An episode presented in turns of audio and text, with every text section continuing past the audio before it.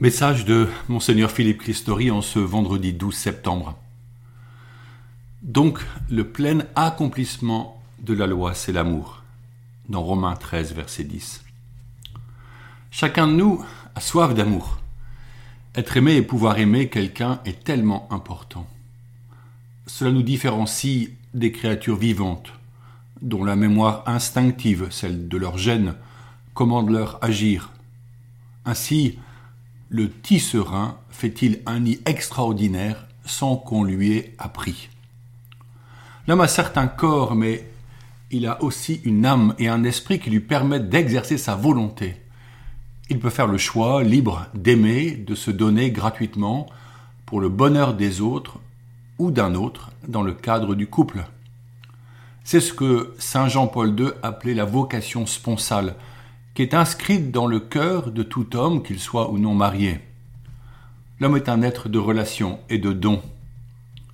Toutes les lois du peuple juif, comme celles de notre code civil, balisent un cadre pour un vivre ensemble harmonieux, mais elles sont inférieures dans leur statut face à la vocation à l'amour qui les surpasse toutes. Si l'un de nous aimait parfaitement, alors la plupart des lois civiles ne le concernerait pas car il ne ferait rien aux dépens des autres. Seul Jésus-Christ fut capable d'un tel amour dans sa vie terrestre. C'est en raison de cette vocation à l'amour que l'éducation de l'enfant cherche à épanouir sa capacité à aimer et à se donner pour le bien des autres. Nos écoles catholiques ont cette mission spirituelle. Elles s'organisent pour apporter une sagesse c'est-à-dire faire connaître Jésus-Christ, source et modèle de tout amour. Le 31 août, nous inaugurions le bâtiment Charles Péguy au sein du lycée Notre-Dame de Chartres.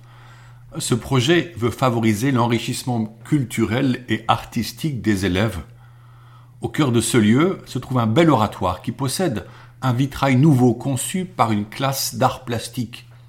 Les élèves ont œuvré avec la Maison Loire, dont le savoir-faire est connu de tous les amateurs de vitrail.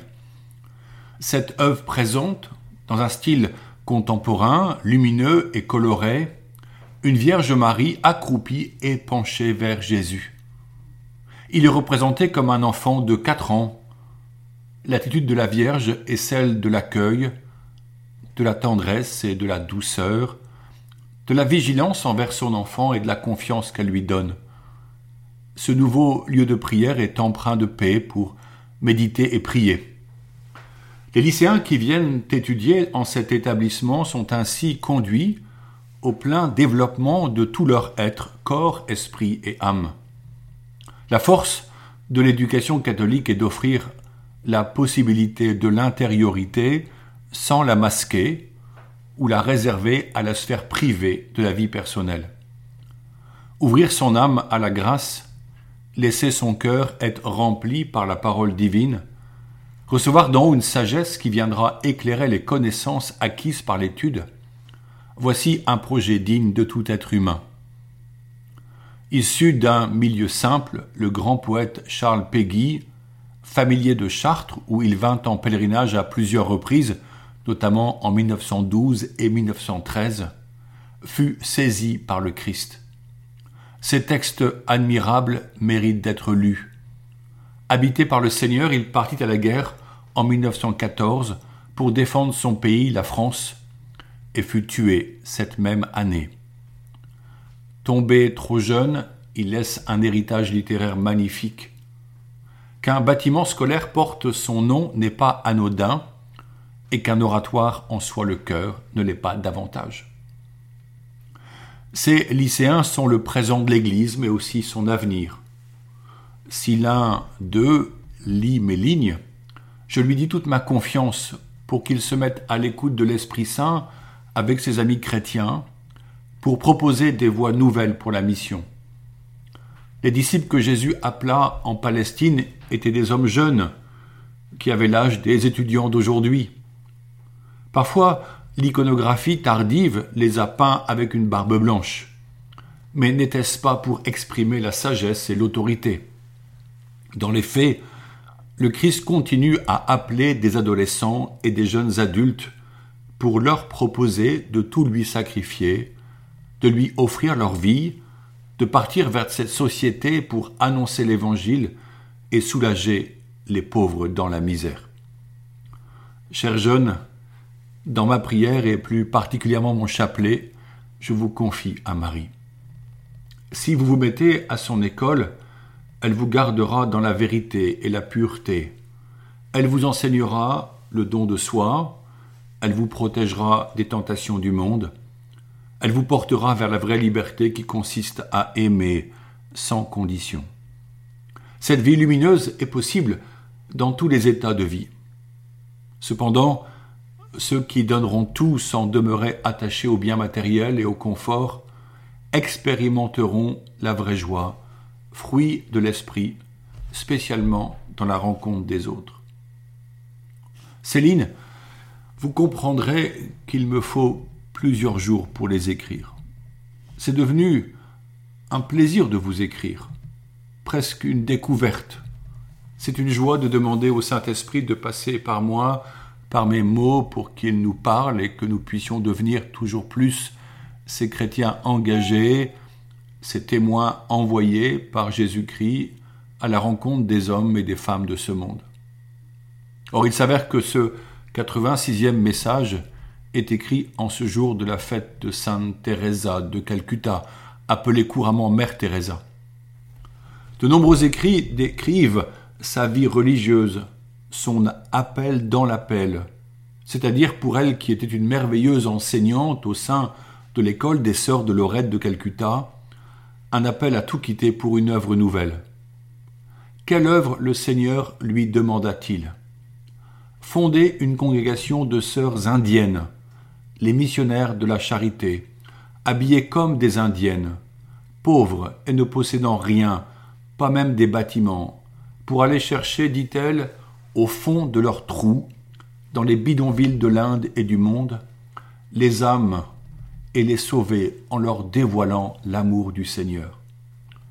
Cet appel a retenti en elle par des voix et à travers sa rencontre de personnes très pauvres qu'elle servait en allant les visiter. Cet appel, elle l'a soumis à son père spirituel et à monseigneur Perrier, évêque de Calcutta, car elle ne voulait agir et partir que dans une totale obéissance à Dieu et à son Église. Elle ne retenait rien pour elle. Elle ne prétendait rien d'elle-même. Elle désirait seulement répondre à un appel en voyant ces millions de pauvres affligés par la vie et les maladies, mourant parfois comme des siens. Elle attendit longtemps, plusieurs années, car son évêque, homme sage et expérimenté, voulait être assuré que ce projet était absolument de Dieu. Cette longue épreuve de l'attente a mûri en elle l'offrande et le sacrifice. Son cœur était totalement donné à Dieu, cependant qu'un désir fort et urgent l'envahissait. À son évêque, qui lui demandait sa profonde motivation, elle écrivit simplement Le salut des âmes, l'apaisement de la soif d'amour et des âmes du Christ. N'est-ce pas assez grave? La figure de cette femme marqua plusieurs générations depuis les années 50. Par elle, le Seigneur réveilla bien des consciences politiques pour faire justice aux pauvres, aux abandonnés, aux oubliés. Nous savons que les jeunes chrétiens d'aujourd'hui portent en eux une réelle générosité pour prendre soin des autres et leur annoncer le Christ. Mère Teresa ne prétendait pas convertir les non-chrétiens, mais son seul trésor était Jésus-Christ, à qui elle offrait tout. Aussi sa vie devenait parole divine. Son regard laissait voir celui de Jésus compatissant, sa tendresse bouleversée. Elle était le visage de l'Église sans frontières, penchée sur les souffrances de tout homme, sans distinction de croyance. Pour conclure ce message spirituel, je voudrais rendre hommage à une femme qui fit beaucoup parler des curés de paroisse et surtout des personnes qui donnent du temps pour aider les prêtres dans leur quotidien. vous aurez compris que je veux nommer Annie Cordy, qui a chanté Je suis la bonne du curé. Cette chanson, les plus jeunes ne l'ont peut-être pas entonnée, mais les seniors l'ont souvent fredonnée. Pour activer notre mémoire, voici le premier couplet. C'est point commode, c'est d'être à la mode quand on est bonne du curé. C'est pas facile d'avoir du style quand on est une fille comme moi. Entre la cure et les figures, des grenouilles de bénitier, la vie est dure quand on aime rigoler. Notre ami Stéphane Bern l'appelle la fée de la bonne humeur. Elle offrait merveilleusement son sourire. Belge, elle avait dans le cœur la chaleur des gens du Nord. J'aimais le vœu qu'au sein de nos communautés paroissiales, nous ayons toujours sa joie à partager. Certains ont des talents artistiques bien utiles pour l'offrir. Mais tous, en choisissant la joie du cœur, nous contribuons à embellir l'Église et le monde autour de nous. Soyons généreux, car ce peut être un péché que d'être triste. La joie est contagieuse, Annie Cordy l'a vivée. Elle doit faire rire les anges et les saints maintenant. Avec la Vierge Marie, livrons-nous à l'amour. Maintenant je vous bénis, au nom du Père et du Fils et du Saint-Esprit. Ensemble, prions l'Angélus. L'ange du Seigneur apporta l'annonce à Marie et elle conçut du Saint-Esprit. Je vous salue Marie, pleine de grâce, le Seigneur est avec vous. Vous êtes bénie entre toutes les femmes, et Jésus, le fruit de vos entrailles, est béni. Sainte Marie, Mère de Dieu, priez pour nous pauvres pécheurs, maintenant et à l'heure de notre mort. Amen.